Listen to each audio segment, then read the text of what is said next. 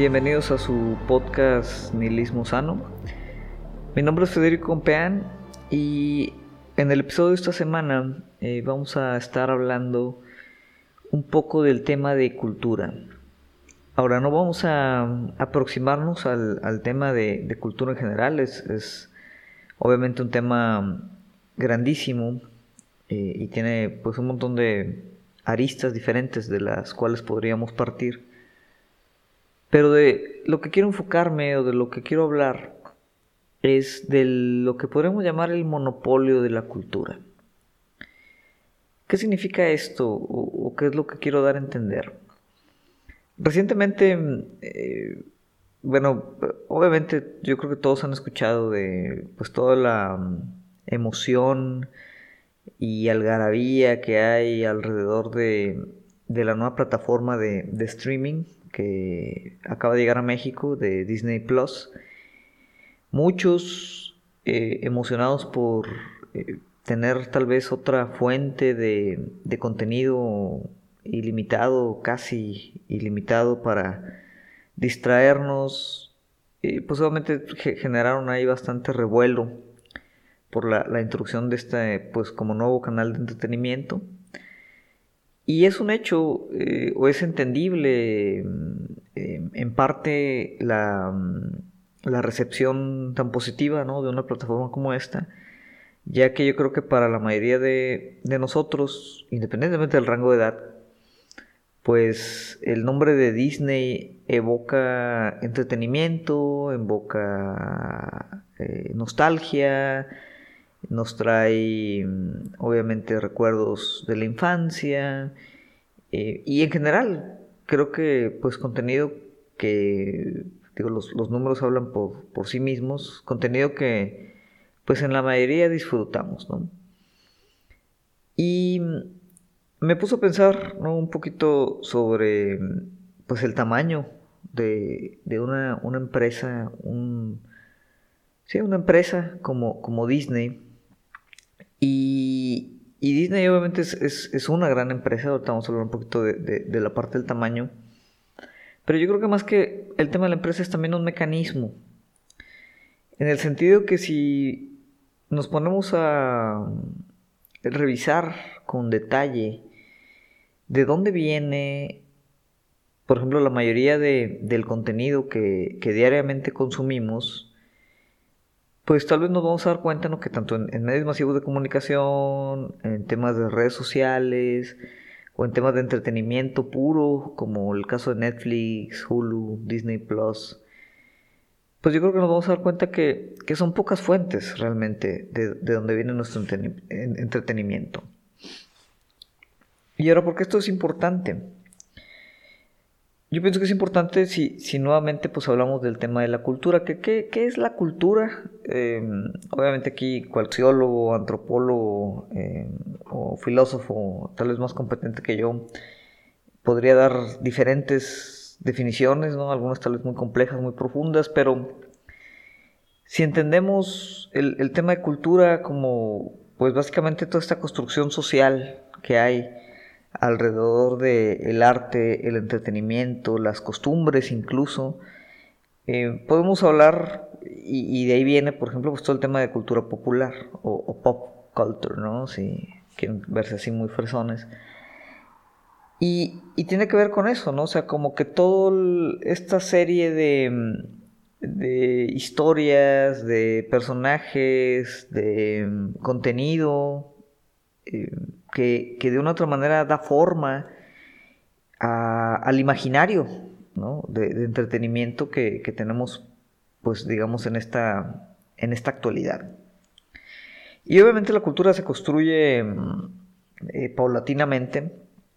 Eh, es, un tema histórico que se va moviendo, que va cambiando, que se va eh, modificando.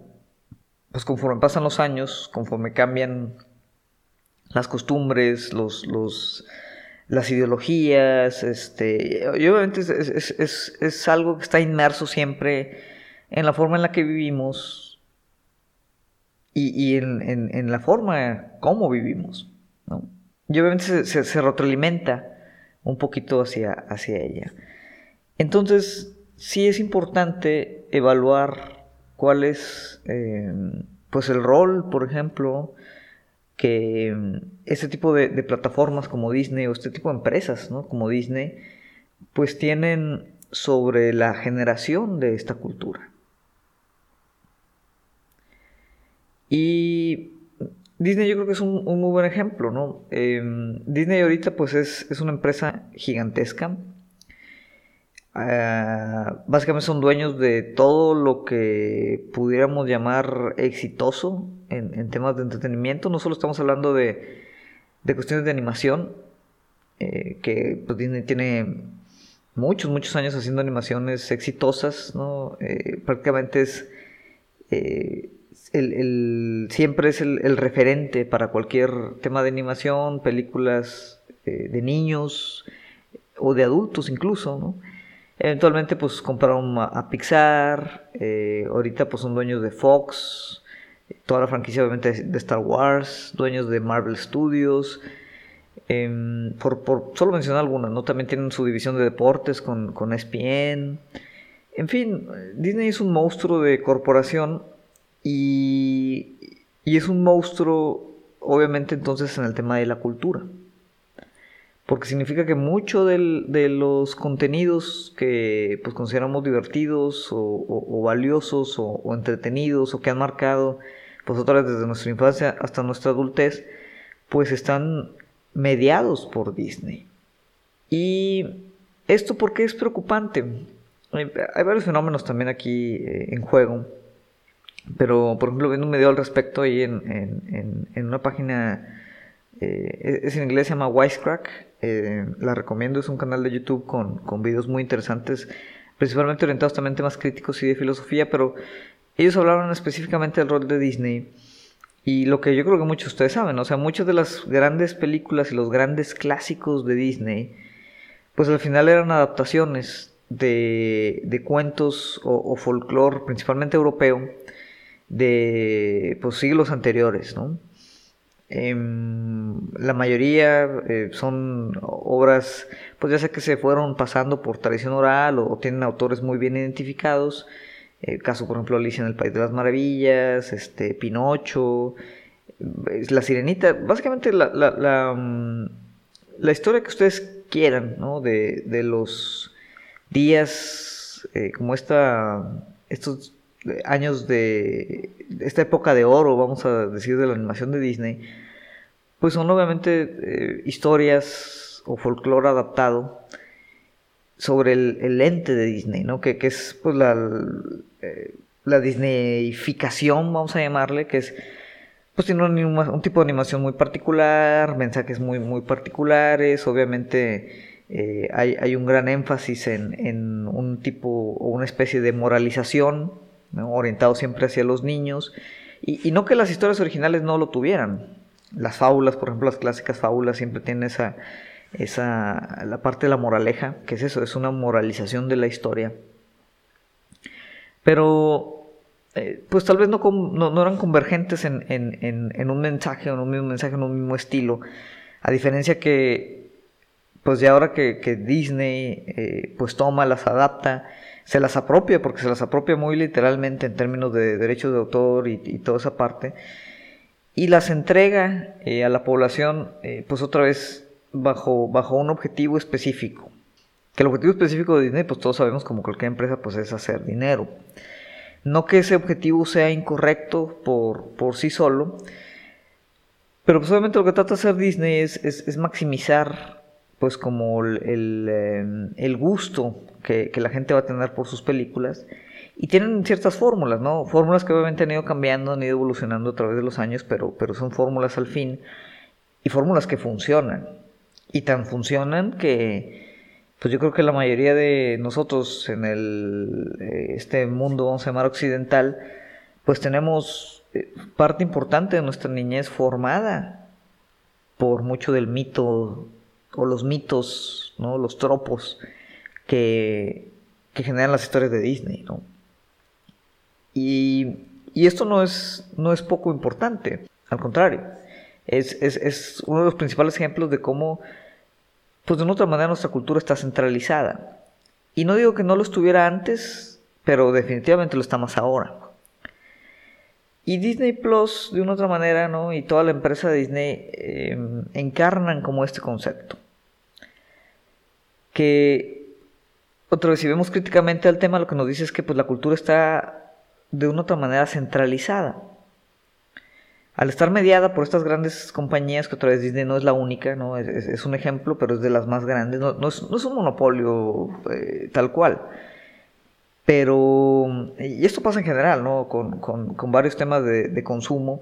Son, son, pocas empresas, mega empresas, mega corporaciones, que, a veces ni siquiera tenemos la dimensión de qué tan grandes son. Y de repente cuando vamos al supermercado y compramos, por ejemplo, un champú y estamos según nosotros eligiendo entre dos marcas, sí son dos marcas, pero son dos marcas a veces de la misma empresa, ¿no? Ya son dos o tres o diez marcas, ¿no? De productos que a veces incluso pensaríamos que fueran competencia y son de la misma empresa. Algo similar pasa en el tema de, entretenimiento y cultura con Disney y con otras empresas, pero al final está centralizado, ¿no? Es decir, hay, hay, pocas grandes empresas que de una otra manera definen lo que vemos, definen lo que disfrutamos y lo definen en el sentido que eh, esta distribución masiva, ¿no? Por ejemplo, todo el tema de Marvel, que, ahora es impensable no tener eh, cinco películas de Marvel al año, ¿no? Cuando hace, no sé, 15 años tal vez el tema de películas de superhéroes, pues no era algo, algo común. Y ahorita ya las esperamos, ¿no? Eh, y, se ha vuelto el, canon, por ejemplo, de los cómics, las películas, y, y, es como todo un universo de entretenimiento. Star Wars es otro ejemplo, ¿no? O sea, una película, un concepto revolucionario en su tiempo, que ahora a través de toda la extensión de mercancía que hay, de universos, de cómics, de videojuegos, pues es prácticamente un, un pilar cultural, ¿no? Para, para muchos, ¿no? Eh, a, mí, digo, Star Wars siempre me ha parecido divertido, pero pues, generalmente mediocre, ¿no? En, términos de, creatividad y, historia y, universo y lo, que quieran, ¿no? Pero pero como que las veo, ¿no? Y las voy a ver y, pues genera millones y millones de dólares cualquier cosa que salga relacionada con Star Wars. Pero al final, pues Star Wars ya es una parte como indeleble de, la cultura actual. O sea, ya no podemos pensar en un futuro en donde Star Wars se haya quedado con, las trilogías originales. No, no podemos pensar un futuro en el que no se siga como quien dice explotando a esa, a esa franquicia y eso pues tiene consecuencias importantes en, otra vez cómo se desarrolla el, tema del entretenimiento mismo y, por ello el tema de la cultura misma. Un ejemplo es cómo, eh, digo, al estar tan centralizado, permite este tipo de centralización pues también eh, controlar cosas como consumo. Voy a dar un ejemplo, otro ejemplo reciente. Leía por ahí algunas notas que la serie reciente de Netflix de Gambito de Dama, eh, prácticamente pues ha roto ahí los récords de, streaming con creo que alrededor de sesenta y tantos millones de personas que, han visto esa serie. Es una serie buena. Yo la, vi eh, recientemente eh, con mi esposa y, es, es, una miniserie entretenida. me gusta el ajedrez, no soy ningún experto, pero eh, está bien planeada, ¿no? Eh, Kasparov mismo estuvo involucrado ahí en la asesoría de, los diferentes juegos, cómo se dan. Eh, es una serie muy buena. Pero el, punto es que al estar centralizado, ¿no? a través, por ejemplo, de Netflix, que también ahorita casi todo mundo con acceso a Internet tiene Netflix, pues de repente una serie como esta, diseñada obviamente para ser exitosa, Em, con, todo ese detalle, pues genera eh, lo, que estamos viendo que es pues un resurgimiento, un renacimiento, eh, o, pone de moda, como quien dice, el ajedrez. Ahora, eh, la empresa o, el mercado del ajedrez, pues seguramente no es muy grande o seguramente no era muy grande, pero ahorita sería bueno analizar, pues, por ejemplo, cuál es el porcentaje, cómo subió el porcentaje de venta de tableros de ajedrez debido a, este, a, este, a esta serie, ¿no? Cómo, subió el porcentaje de personas que ahora juegan en línea debido a esta serie, ¿no? Entonces, eh, qué tanta gente ha empezado a jugar ajedrez por la serie, ¿no? Aunque sea por curiosidad y aunque sea tal vez en uno o dos meses lo dejen y esté arrumbado ahí ese tablero, no se vuelvan a conectar a ajedrez.com o lo que sea, pero genera una tendencia importante de consumo, mueve mercados, cosa que tal vez sería un poquito impensable en, hace 20, 30 años. Que otra vez no hay que olvidar, ¿no? La, la, televisión de antaño también tenía ese poder, también tenía esa intención, también se controlaban eh, tendencias de consumo y, culturales a través de pues, los grandes megacorporativos televisivos que aún existen, pero mm, eh, pues a medida que pasan los años y, y se concentra más a través de la tecnología este tema, pues yo creo que los, las consecuencias son, son mucho más palpables. Obviamente aquí entra también todo el tema de, de los algoritmos. Esto es algo, por ejemplo, que sí eh, es una diferencia importante de lo que teníamos antes con la televisión, que ahora a través de, bueno, Facebook, Netflix, eh, donde sea que consumamos cosas, pues hay algoritmos muy poderosos que generan tendencia por sí solos, ¿no? Y, y van generando burbujas de consumo, que, básicamente eh, pues hace, o sea, es algo que retroalimenta al sistema mismo, ¿no? De generación de este contenido. Netflix está constantemente generando series originales. ¿Y qué tipo de series originales van a, van a crear o, van a eh, sacar al aire? Pues obviamente series que les sean exitosas. Y para que una serie sea exitosa en Netflix, pues ellos tienen una gran cantidad de información una absurda cantidad de información que termina cuáles son las series que quiere ver la gente para los diferentes gustos que están en todo el universo de Netflix, ¿no?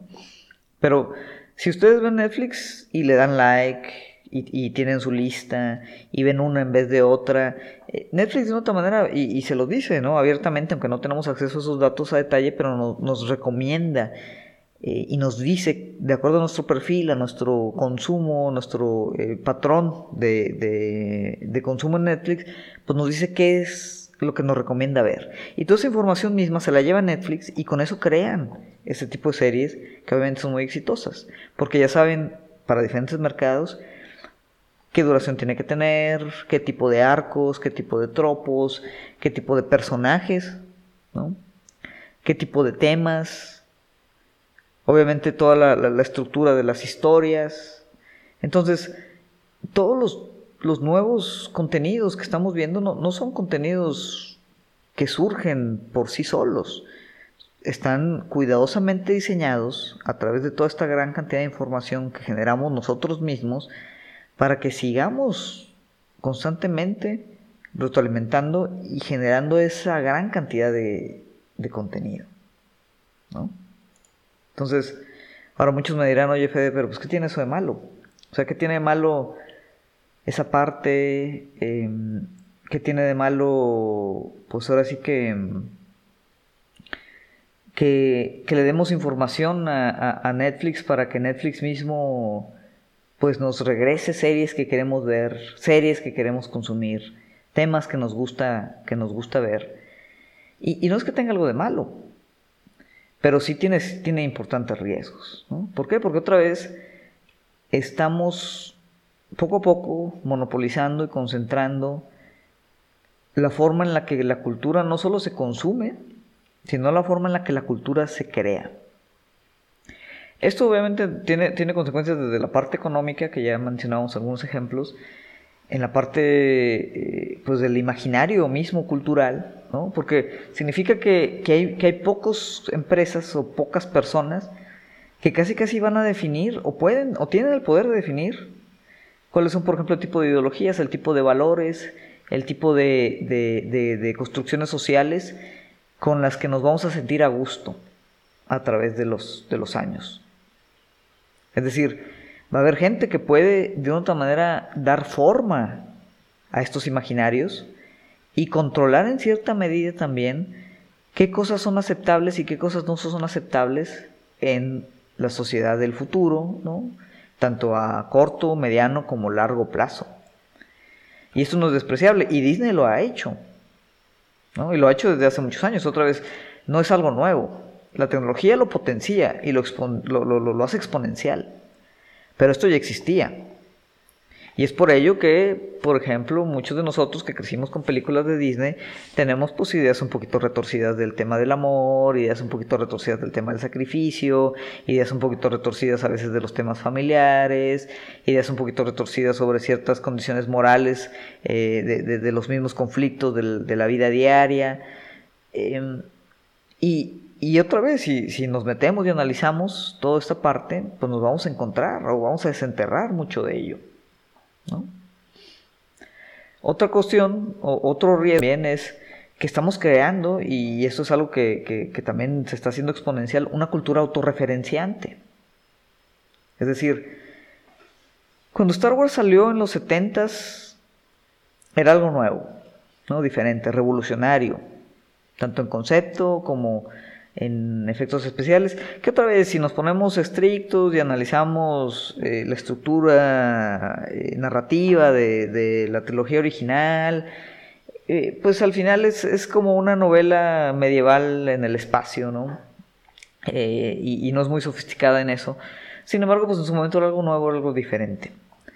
Ahora, en la actualidad sí me gustaría que, que tratáramos de hacer memoria de qué tipo de películas nuevas, diferentes conceptos, franquicias de esta magnitud, ¿no? O sea, cosas así, eh, pues literalmente revolucionarias. Hemos podido ver. Y yo creo que son pocas y son contadas. ¿Qué es lo que hemos visto en el entretenimiento en los últimos 20 años? Una cantidad absurda de refritos. Hay obviamente un, mercado muy, muy grande de, de la nostalgia y la melancolía por un pasado, por un futuro perdido. Ahorita vamos a hablar un poquito de eso. Pero constantemente vemos refritos, reboots, este, Star Wars, ¿no? Es el ejemplo. O sea, la última trilogía de Star Wars, que a mí me parece pésima, y eso que no soy, no soy fan, o sea, no es como que eh, estoy ofendido porque la, la, la serie o la saga no fue en la dirección que yo quería que fuera, ¿no? Simplemente me parece me parece que son malas películas. Y no solo malas, sino que son repetitivas y no encuentran cómo deslindarse de su pasado histórico. No encuentran cómo ser diferente de Star Wars. Y muchos dirán, pero ¿cómo va a ser diferente de Star Wars? Pues Star Wars es Star Wars. O sea, la guerra de las galaxias es la guerra de las galaxias. No puede ser diferente. Pero una cosa es que se nutra obviamente de, de, toda la cultura y el canon de ese universo tan amplio que se ha generado a través de estos 50 años o 40 años o no sé cuánto tenga ya la franquicia.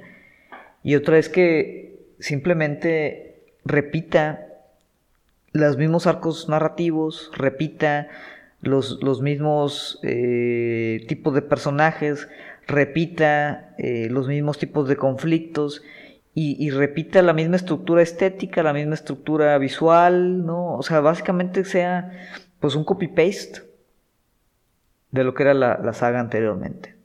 Entonces, no, hay innovación, no hay creatividad, y sin embargo lo vamos a seguir consumiendo. ¿no?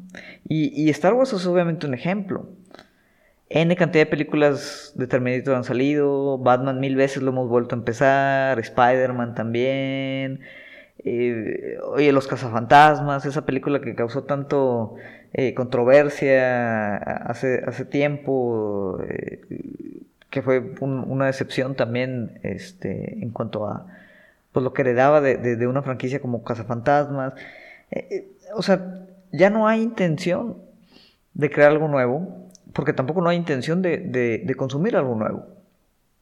Pero al final es como un ciclo vicioso. O sea, las grandes corporaciones saben que nos gusta consumir lo mismo, que nos gusta ir a lo seguro, que nos gusta tener la certidumbre de exactamente qué vamos a ver, cómo lo vamos a ver, qué es lo que va a pasar. Y eso es por lo que nos, nos constantemente nos, nos, nos alimentan, ¿no? Para que consumamos. Pero dices, bueno, ¿dónde queda la, la innovación artística? ¿Dónde, quedan las, nuevas películas, los, eh, los directores que se pueden arriesgar? ¿no? Y, y sí los hay, pero son pocos. ¿Y quiénes son los directores que se pueden arriesgar? Pues directores ya de mucho renombre, ¿no? que pues han hecho ya muchas películas que son ya parte del canon occidental de la cultura y obviamente pues por, por virtud de, esas grandes carreras pues tienen un poquito de licencia para ponerse creativos. Pero ahorita pues un estudio ya no te filma una película que no esté garantizado el éxito en taquilla. Y eso implica dejar de lado proyectos interesantes. Y de otra manera, otra vez, pues la cultura la estamos asfixiando, lo estamos simplificando, lo estamos, pues básicamente, eh, restando de todo tipo de innovación y, creatividad. Lo estamos empaquetando en, en, vehículos y, temas, pues muy, muy estándar, en, virtud pues, del capitalismo tardío al que responde obviamente toda esta tendencia. Y el, tema de, este, este, gran mercado de la nostalgia no es un tema mínimo, ¿no? Afecta toda la parte cultural. Y por ejemplo, esto es, algo que, eh, tomando un término de Derrida, eh, Mark Fisher elaboraba, que le llama el jauntología, que es como esta, esta nostalgia por los futuros perdidos. El, cyberpunk, siendo, por ejemplo, un ejemplo clásico de esta parte, la tendencia de, literatura y películas de cyberpunk eh, en, los ochentas, pues de una otra manera era como una advertencia, era un, una estética abiertamente política, que trataba de, anticiparnos a los grandes peligros que se veía sobre pues, la, creciente eh, control del capital eh, en esta transición neoliberal que se da mismo en, los ochentas. Y, y pues cómo se iban a fusionar prácticamente pues intereses políticos y comerciales, entre otras cosas, la, transición de las democracias liberales en, en, fascismos eh, potenciales, un montón de, temas otros abiertamente políticos que, generaron esta estética em, y, surge, ¿no? Eh, pues como auténtica en los ochentas. Una estética que ahorita lo vemos, ahí está Blade Runner, ¿no? Otro ejemplo de, de otro refrito que nos vuelve a recetar. Viene el juego de Cyberpunk también hay para PlayStation y PC y no sé qué tantos eh, más plataformas. Y, y, básicamente pues la estética de Cyberpunk es, es eh, nuevamente reciclada, pero vaciada de su contenido político, vaciado de su relevancia contemporánea, eh, vaciada de su complejidad y vaciado obviamente de su tema innovativo o, de ruptura. Sin embargo, lo seguimos consumiendo. ¿no? el vaporwave, todos estos este, como elementos estéticos que otra vez nos, nos, llevan hacia esa nostalgia por esos futuros perdidos, de decir, ya no tenemos capacidad de imaginar futuros diferentes. Hemos perdido esa capacidad, estamos paralizados. Es decir, estamos constantemente dándole vuelta al mismo ciclo de, entretenimiento y obviamente eso en el imaginario cultural pues también hace que no nos permita, dentro de como el mismo esquema de, este capitalismo realista, que no nos permite ya concebir o pensar cosas fuera ¿no? de, esta, de esta caja que nos hemos creado. Esos son los futuros perdidos. Por eso la nostalgia es tan poderosa. Porque cuando, cuando tenemos esa regresión a estar jugando eh, Nintendo mientras escuchábamos eh, música de sintetizadores y al otro día eh, iba a salir pues ahora sí que la, la, segunda o tercera película de Star Wars, ¿no? etcétera, etcétera. Estamos haciendo una regresión a un momento de la historia en el que parecía que todavía varias posibilidades que podíamos llenar para llegar a un futuro mejor. ¿no? Había un futuro delante que queríamos crear, que queríamos imaginar. Había algo que podíamos concebir como distinto de lo que en ese momento estábamos viviendo.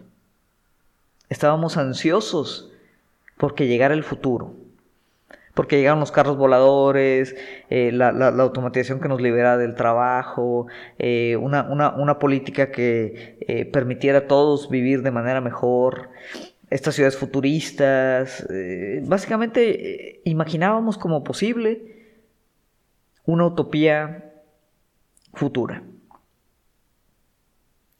Y el día de hoy, díganme quién tiene esa esperanza, quién tiene esa capacidad de imaginación, quién está esperando, quién dice, ya quiero que sea el 2040, güey, porque en el 2040 el futuro va a ser utópico, porque hay mucho potencial, hay mucha capacidad. Al contrario, tenemos miedo, queremos que todo se detenga. O sea, en el 2040, pregúntale a quien quieran qué es lo que, qué es lo que se imaginan, qué es lo que piensan primero, pues que el mundo ya se va a haber acabado por tema simple del colapso ambiental. Entonces, hay una relación ahí, ¿no? Y, otra vez es, el huevo de la gallina, ¿no? ¿Qué va primero? Si, el tema de la centralización de la cultura hace que hayamos perdido esa capacidad de imaginar cosas nuevas, o porque hemos perdido la capacidad de imaginar cosas nuevas, pues está esta centralización eh, de la cultura, ¿no? Es, es difícil, ¿no? Es, es, un momento histórico difícil. Y, y dirían, bueno, pues ¿cómo podemos contrarrestarlo? ¿Qué podemos hacer para frenar esta parte? Y aunque obviamente no tengo respuestas, ¿no? Y, no debería tenerlas y, no podría plantearlas tampoco en, un podcast de, media hora, sí hay cosas que tenemos que empezar a, ver o a cuestionar de entrada, ¿no? Ese es el primer paso siempre. El segundo es entender cuáles son los mecanismos, ¿no? Eh, sobre los cuales ahorita nuestra cultura está regida o está generada, ¿no? Y, y para eso hay que ver, bueno, cómo se produce la cultura actual, cómo se distribuye, y cómo se consume. Y ser muy críticos también de, cada uno de esos eh, elementos, cada una de esas etapas. Obviamente, ¿qué maneras hay de contrastarlos ahí? Y, eh, pues es difícil, ¿no? Las barras de entrada son muchas, pero, pero se puede ver, o, habría que apoyar el, tema de, bueno, ¿cómo, cómo producir y consumir contenido independiente que esté o trate de estar al menos desligado ¿no? de, estas grandes corporaciones del entretenimiento. Obviamente, y producir es una cosa, ¿no? Y, y requieres un gran esfuerzo y normalmente requiere pues una cantidad también de capital que muchos artistas independientes pues no lo van a tener. Pero bueno, hay que, hay que ver, ¿no? Cómo comunitariamente podemos generar esos proyectos Em, los hay, ¿no? existen claramente estudios independientes, existen artistas independientes, hay herramientas ahorita que hacen que sea tal vez más accesible. Eh, como quiera se requiere presupuesto, se requiere tiempo y se requiere gente. Pero hay que apoyar este tipo de proyectos, ¿no? Tanto locales como, como a nivel nacional, como a nivel internacional.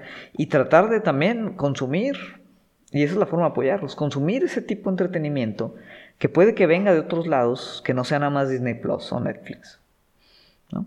Y es difícil, tanto generarlo como consumirlo, pero hay que buscarlo. Eh, hay que buscarlo y hay que ver cómo podemos apoyar también la financiación de ese tipo de contenido distinto e independiente. Que obviamente al ser también un contenido independiente, pues no atiende a los mismos mecanismos de control del capital.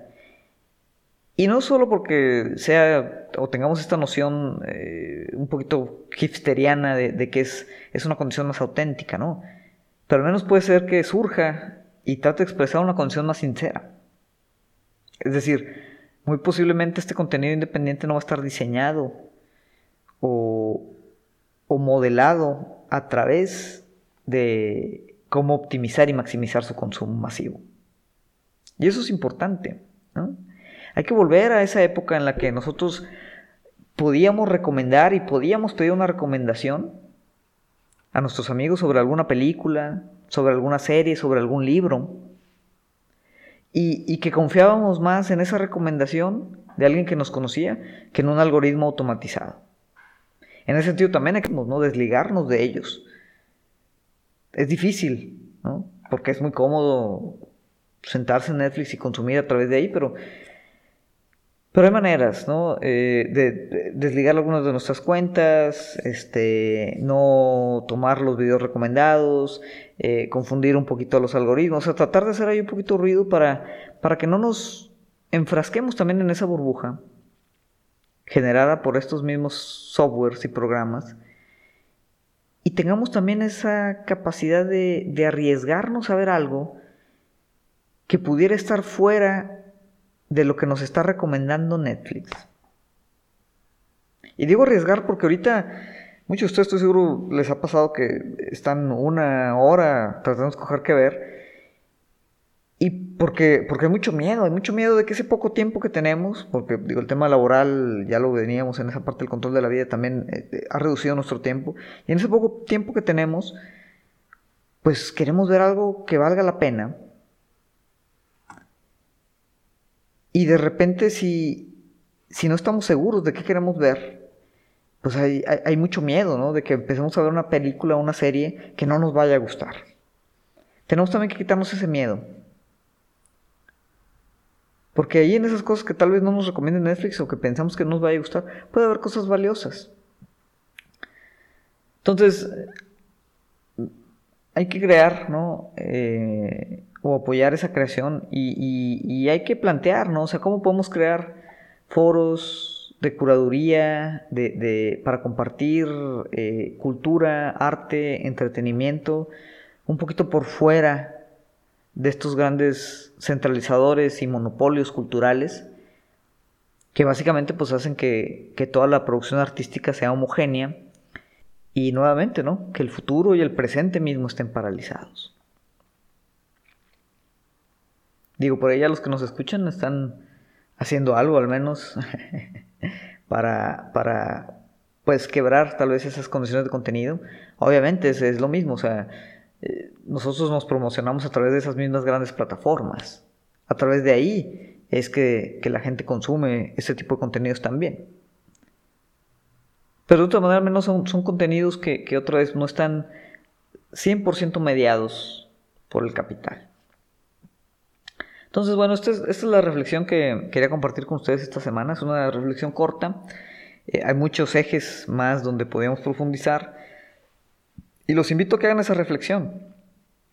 Y, y, analicemos un poquito, pues, cuáles son otra vez nuestros patrones de consumo, ¿no? De dónde viene, quién nos define y qué tan en control, qué tanta agencia y control tenemos nosotros sobre esos mismos patrones.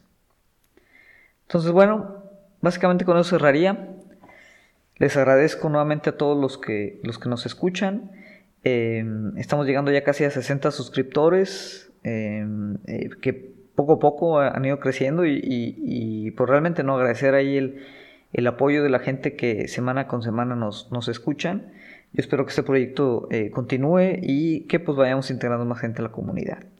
Para los que nos escuchan por primera vez, pues eh, les recuerdo, no estamos obviamente directamente en, la página fcompean.com. Ahí está la sección de nihilismo sano. Nos pueden encontrar en las principales plataformas de, em, de podcast, en Spotify, en, Google, en, iTunes.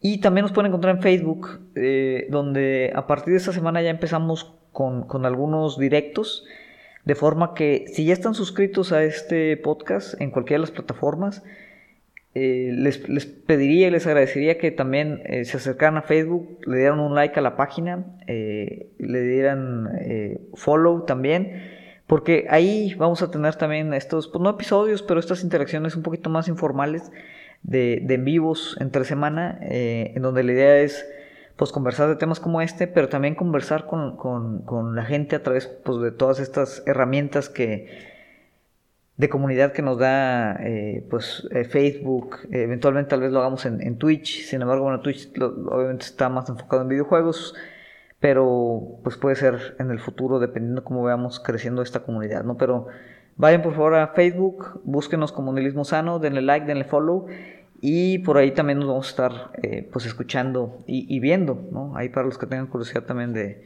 de cómo veo, eh, ahí vamos a estar haciendo también algunos, algunos en vivos directo con cámara y todo el show. Entonces, bueno, eh, sería todo por esta semana. Nuevamente les agradezco. excelente inicio de semana.